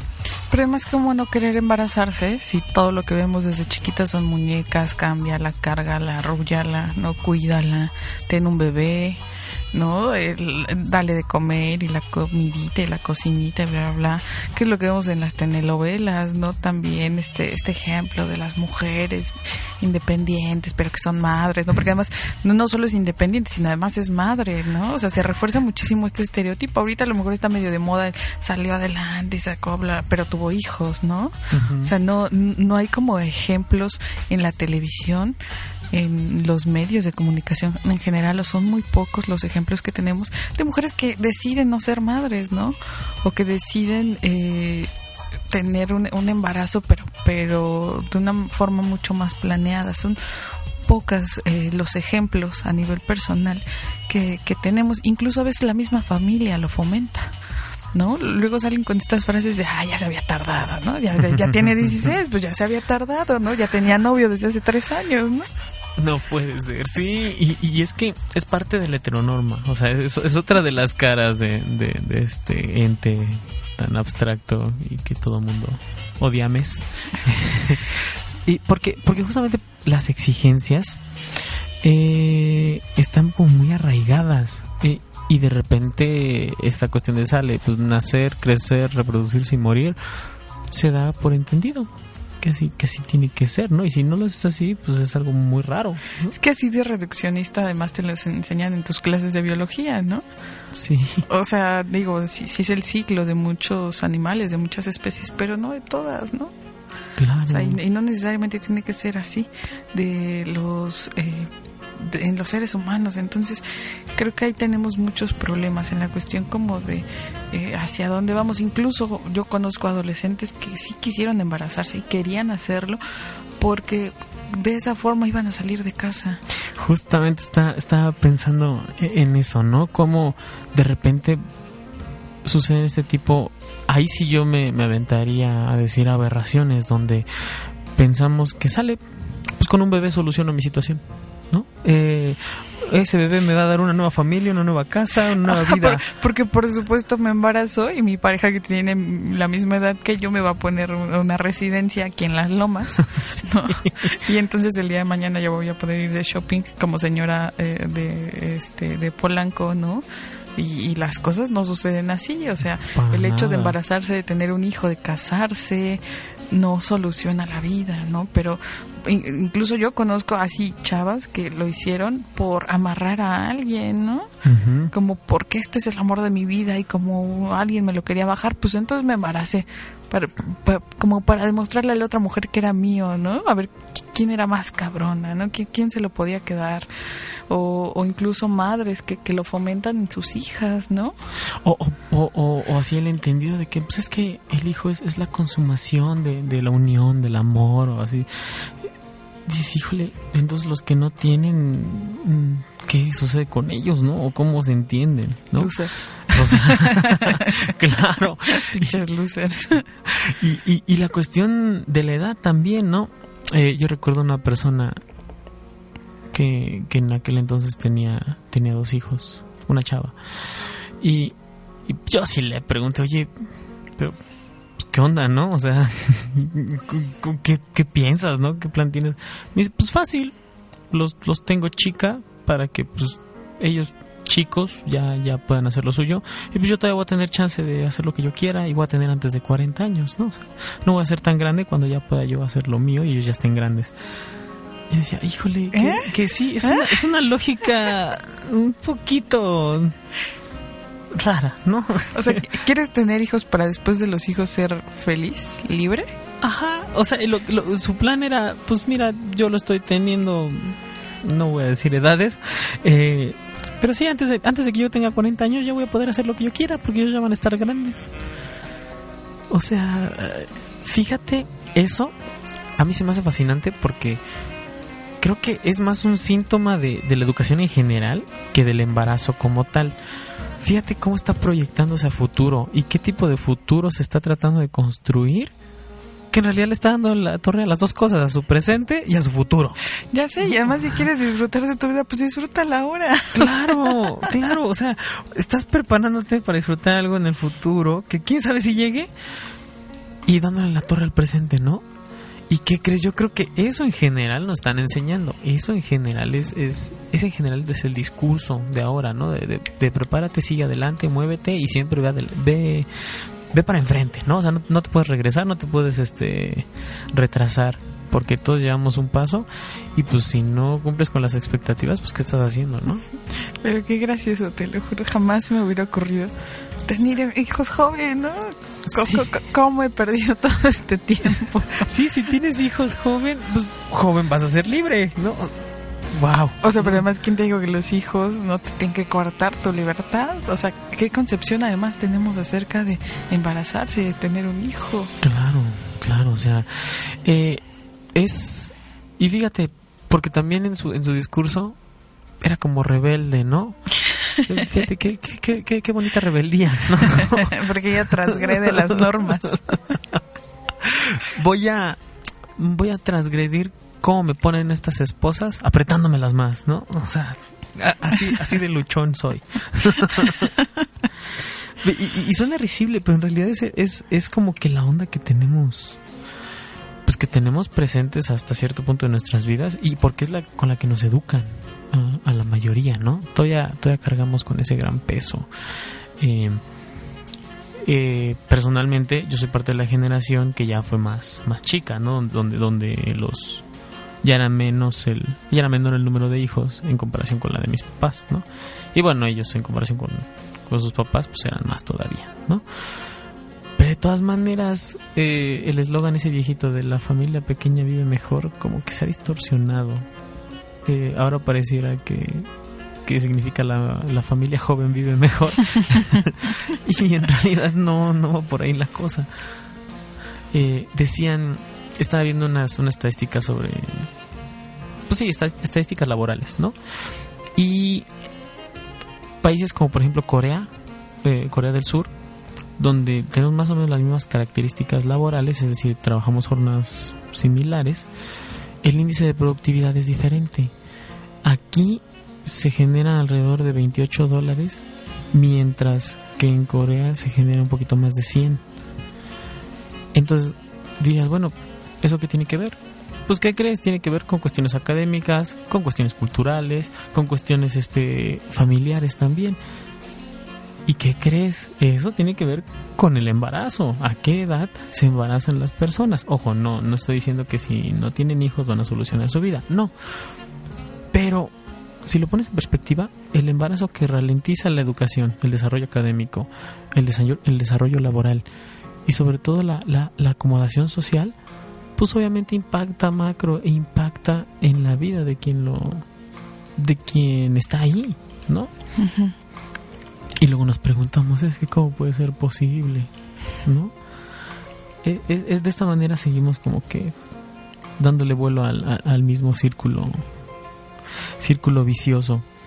Y Y, y creo que también, o sea, de repente dejamos de, de lado como ciertas cuestiones que son importantes. O sea, no, no solamente es eso, sino también es que pues estamos em, en un momento en donde también los chavitos, chavitas cada vez tienen más información ¿no? O sea, están muy, muy estimulados eh, en la tele, en, internet, en el radio, con estos temas de sexualidad, pero mal encausados, ¿no? En Facebook. ¿No? Cada vez tienen cuentas de Facebook a una mm, edad más pequeña y entonces también a través de, este tipo de redes sociales conocen a regularmente que son personas mucho mayores que ellos o ellas, ¿no? Y eso los pone mucho más en riesgo porque además de repente sí están viviendo cosas que no tendrían que vivir a lo mejor, ¿no? O sea, a lo mejor a mis 12 años ya tengo un novio de 25 y pues por supuesto que no que no es lo, lo mismo tener un novio de mi edad que tener un novio de 25 que seguramente eh, tiene otras experiencias tiene otras expectativas hasta de la relación Sí, claro. Y, pero otra vez, eh, ahí la cuestión no es, no es filtrar, no es censurar, sino más bien sensibilizar y, y- y promover la reflexión de la información que hay allá afuera, ¿no? claro yo, yo- yo les digo a los papás y a las mamás aquí lo importante es enseñar a los chavos a pensar o sea no les podemos tapar los ojos y decir no veas no hagas no no no voltees porque no vas a poder o sea por más que tú lo hagas aquí va a salir vas, va a la escuela va a a convivir en otros espacios va a ir a hacer el trabajo a la casa de alguien más y probablemente allá hasta sin querer o queriendo veas material sex- sexualmente explícito se encuentre un condón se encuentre miles de cosas y si él o ella no tiene la información adecuada para saber qué hacer o cómo acomodar esa información dentro de su estructura cognitiva, entonces pu- puede ser que, que- que tengas un desenlace muy desagradable, ¿no?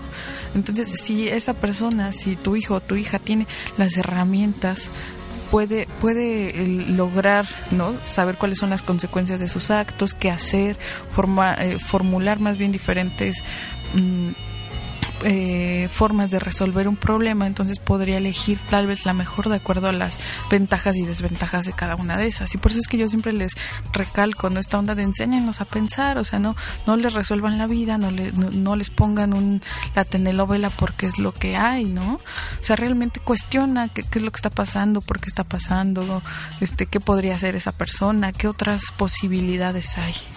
Y fíjate que acabas de tocar este puntos centrales de otro tema que que esperamos poder traerlo por aquí, que es la inteligencia sexual.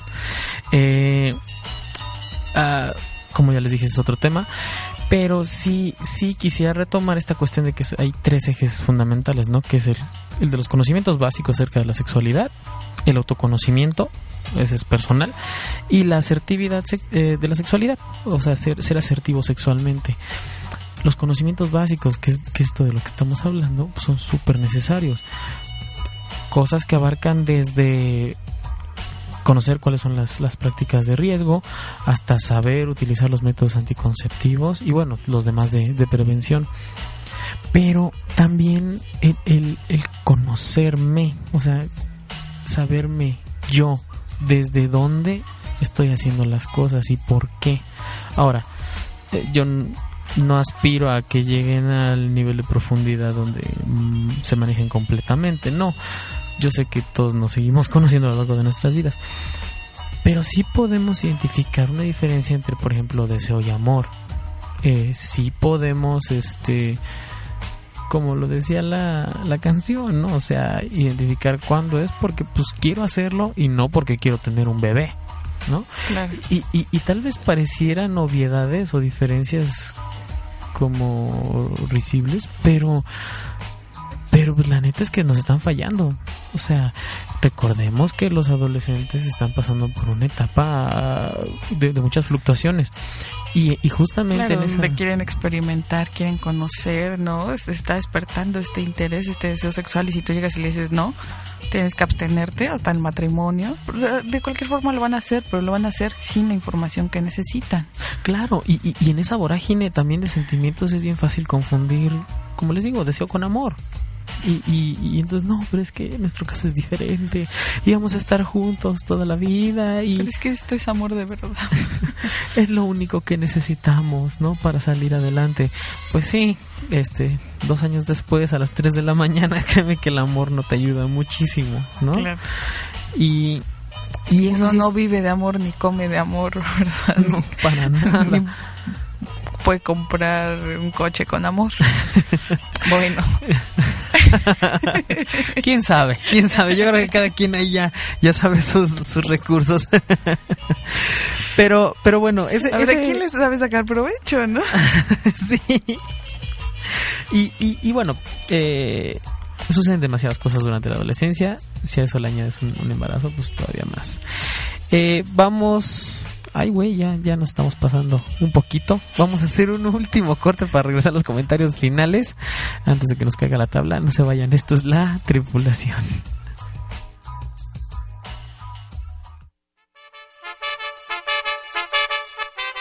No te vayas. Estamos de vuelta en la tripulación.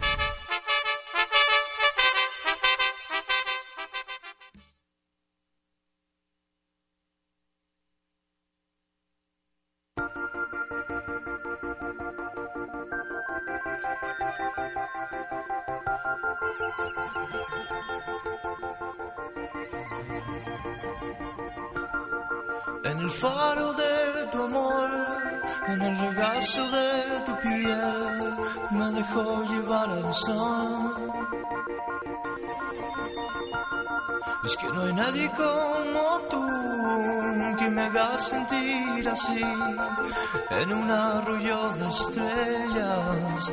Ah, te lo digo desde el alma y con el corazón abierto.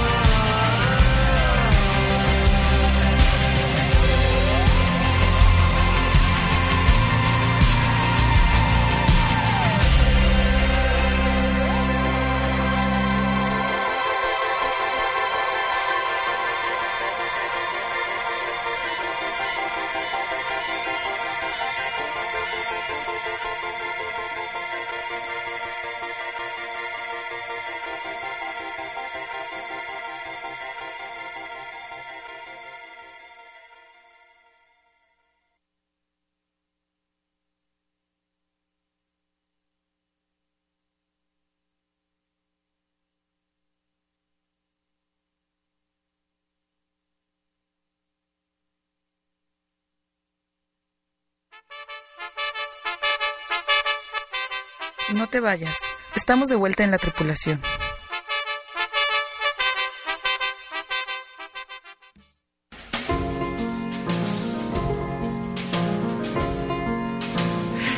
Bueno, pues estamos de vuelta en el programa y como verán, eh, no sé, no sé ustedes, eh, yo, yo me quedo con la sensación de que sí hablamos de varias cosas acerca de del embarazo en la adolescencia. Eh, hay, datos por todos lados, podemos este, identificar relaciones causales de diferentes maneras dependiendo de la corriente que, que más nos plazca, ¿no? Pero aún así, yo siento como, a, a riesgo de sonar pretencioso, yo siento como un hueco, ¿no? En, en- el centro de todo este asunto.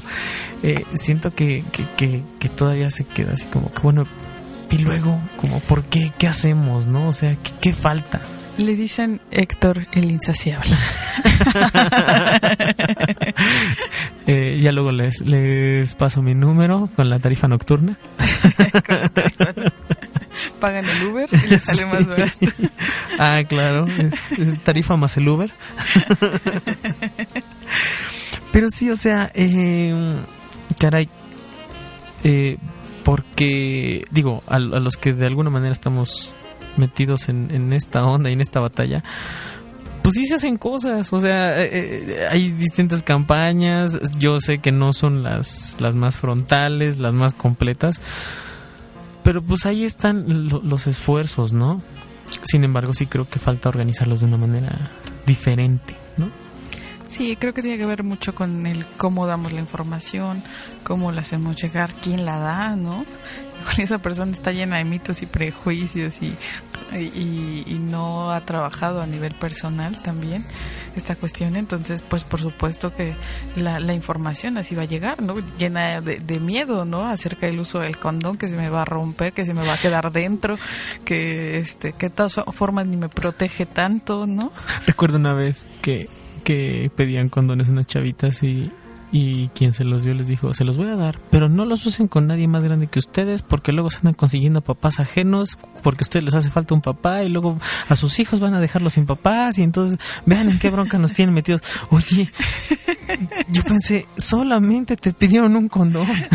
Claro, igual querían jugar. Sí, o sea, lo van a inflar y, eso qué, ¿no? Y, y además seguramente esta persona se proyectó así al Sí. 100%. ¿no? Cañonamente. Digo, si hiciéramos una historia de vida, posiblemente hay mucho ahí de su historia, ¿no? Sí, claro. Y, y creo que eso también nos hace falta eh, eh, ver, ¿no? Eh, aún nosotros aquí pues, hablamos de desde nuestra experiencia, desde, desde lo que nosotros sabemos, ¿no? Y desde lo que nosotros vivimos. Y, y de qué manera lidiamos con ello, ¿no? Eh, no se le puede exigir lo mismo a todos, no se le puede exigir a, a todos que lleguen a la misma conclusión, por ejemplo, a leer un libro, mucho menos a la misma conclusión después de haber vivido este como lo hicieron, ¿no? Eh, pero sí, sí podemos puntualizar cosas como información básica de cuidados, ¿no? O sea, eh, cuestiones como de sexo seguro y protegido, eso debería de estar más que claro, ¿no? ¿Por qué? Porque más allá de ser expertos, todos o la gran mayoría en algún momento lo vivimos, ¿no? Es lo que yo le digo a los chavos. Ok, tú, tú, tú me preguntas cua- cuál es la edad idónea para, para empezar tu vida sexual. Pues yo te digo, conoces tu cuerpo, conoces lo que puede suceder, conoces las implicaciones, conoces la man- las maneras de protegerte. Si hay quien dice que sí, ah, bueno, pues si las dominas, yo te ¿Y diría, quieres? sí, repásalas y si quieres todavía, pues vas, ¿no? Pero sí debes de tenerlo muy presente, ¿no? Porque de otra manera, pues nos queremos subir a la bici sin saber andar en ella. Claro. Eh, dicen por ahí que esta cuestión, como les decía, está muy ligada con la inteligencia sexual y a su vez eso con la satisfacción. Quien, quienes tienen más altos índices de inteligencia, inteligencia sexual también tienen índices altos de satisfacción sexual, ¿no? Ya por si faltaran razones para informarse, ¿no? y protegerse. Y claro, y además seguramente tiene que ver también con un IQ personal. No sé. Sí, de- de- desde luego, ¿no? sé. Se me ocurre. Yo creo que algo hay de eso. Pero, Bueno, antes de que continuemos y hagamos de este otro bloque, eh, más que conclusiones del programa, Pau, pues qué, este, ¿qué piensas? ¿Con qué nos vamos? ¿Con qué me, vo- me voy en metro? Yo también. Me voy con Héctor. Nos vamos a ir con Sandra ahora también. y no sé, me voy como, como pensando que hace falta mucho por hacer. O sea que no me parece tan difícil. Eh, en, en, en- o sea, en un término reduccionista, pues la, la, la frase sería educar en sexualidad. ¿No? Y, y eso tiene que ver hasta con, con la gente que está hasta arriba en el poder, ¿no? Si, esa si esas personas tuvieran educación en sexualidad, si estuvieran sensibilizadas, incluso habría más, eh, se destinarían más recursos desde la parte educativa de sensibilización, ¿no? De, de entrar desde los niveles más básicos.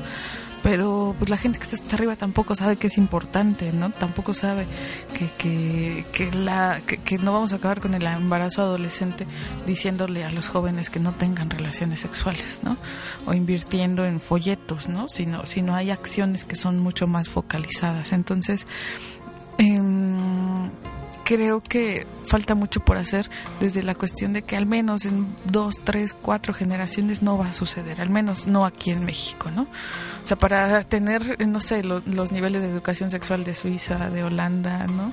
De Londres, Noruega, estos países más desarrollados, pues primero tenemos que tener como, como varias generaciones eh, en donde se siga trabajando, ¿no? Por, porque haya más sexólogos, porque haya más información, más investigación, Sí. porque muchas de las estadísticas, muchas de las investigaciones pues son a nivel mundial, son de otros países, en este, en este país ni siquiera se invierte en, en investigar en, en este, este tipo de cuestiones, ¿no? Digo, más allá de las esta- estadísticas que pueda tener INEGI, CONAPO, este, o la institución que ustedes quieran, realmente no se hacen cosas como por hacer un, diagnóstico real y entonces a partir de ahí plantear estrategias. Entonces, en ese sentido creo que hay mucho, mucho, mucho por hacer, pero que no es ni difícil ni complicado. Creo yo no tendríamos que como quebrarnos tanto el, el cerebro en ese sentido, sino más bien buscar los recursos y los medios para, para hacerlo, pero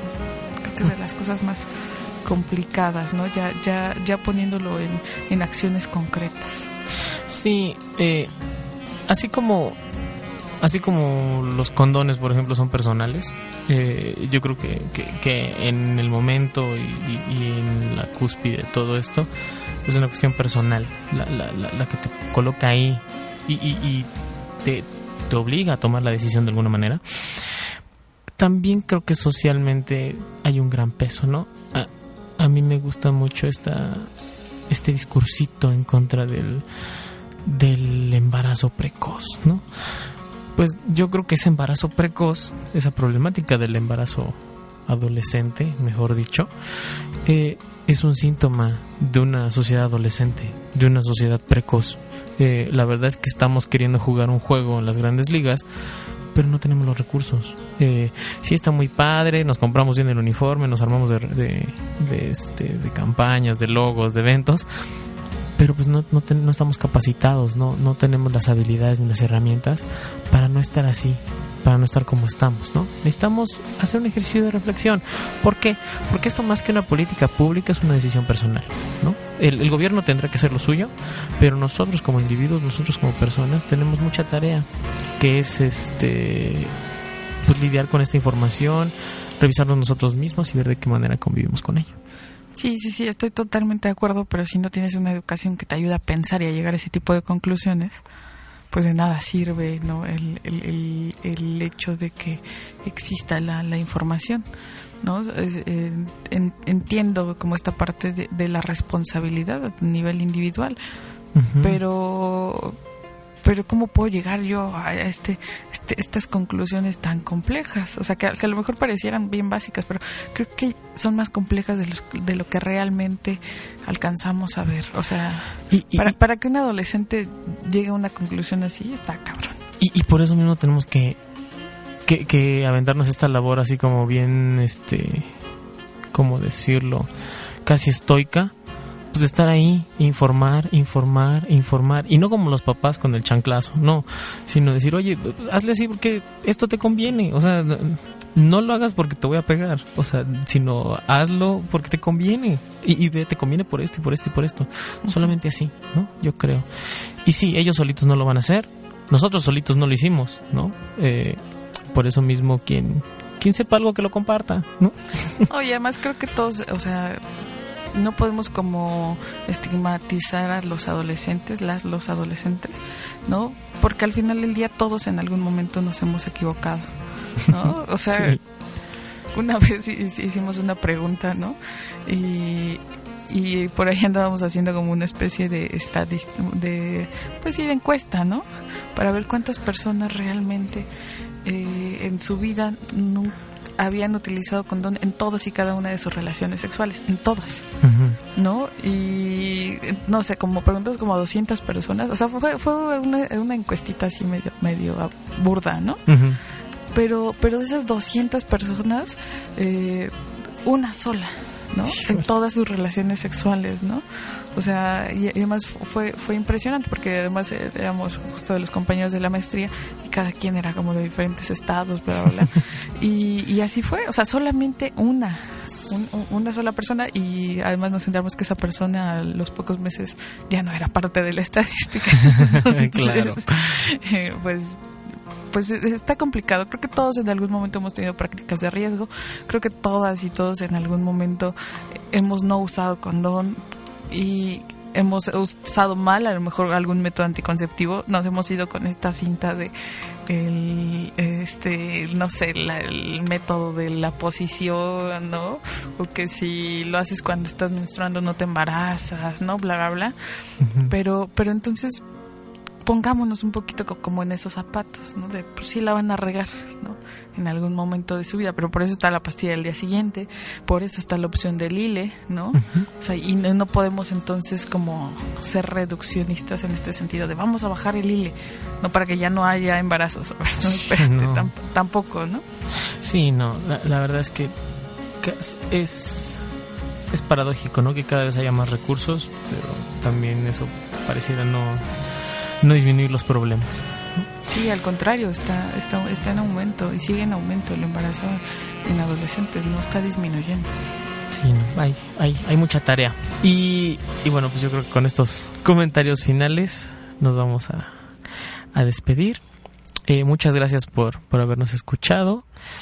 Eh, nosotros somos la oveja negra, nosotros somos como un virus.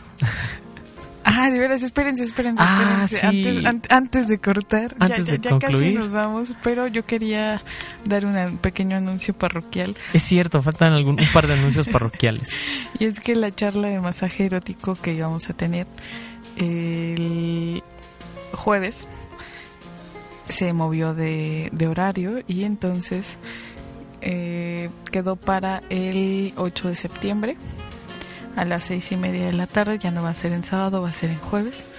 Y si quieren saber más detalles acerca de esta, pues entonces métanse a la página de Diversex Condonería. Y también tenemos la de El Manual de Manuela, que se movió también para el 22 de septiembre. Igual la vamos a dar en, en jueves, jueves 22 de, de septiembre a las 7 de la noche. Entonces ahora es primero la del masaje y luego la de El manual. la del manual de Manuel. Así es. No se las pierdan, se ponen bien buenas. Así es. Y ah, ya nada más mi último anuncio parroquial. Quiero mandarle saludos a Mike, que siempre nos escucha y yo, bien mala onda, nunca le mando saludos. Te mando un beso también, cuídate mucho. Somos la oveja negra, somos como un virus, somos la tripulación. Hasta luego, muchas gracias.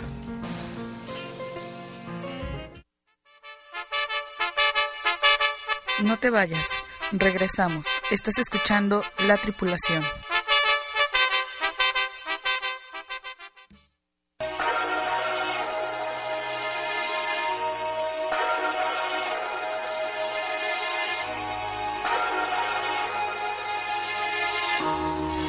remember how we used to party up all night, sneaking out looking for a taste of real life, drinking in a small town firelight. Paps blue ribbon on ice.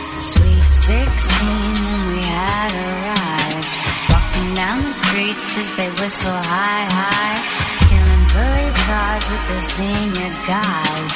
Teacher said we'd never make it out alive.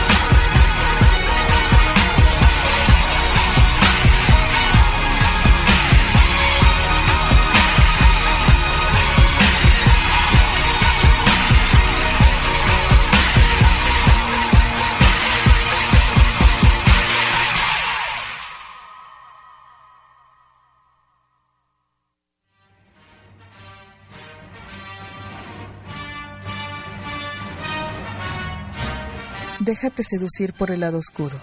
Escucha la tripulación. Todos los martes de 5 a 7 por regeneracionradio.org. Te esperamos.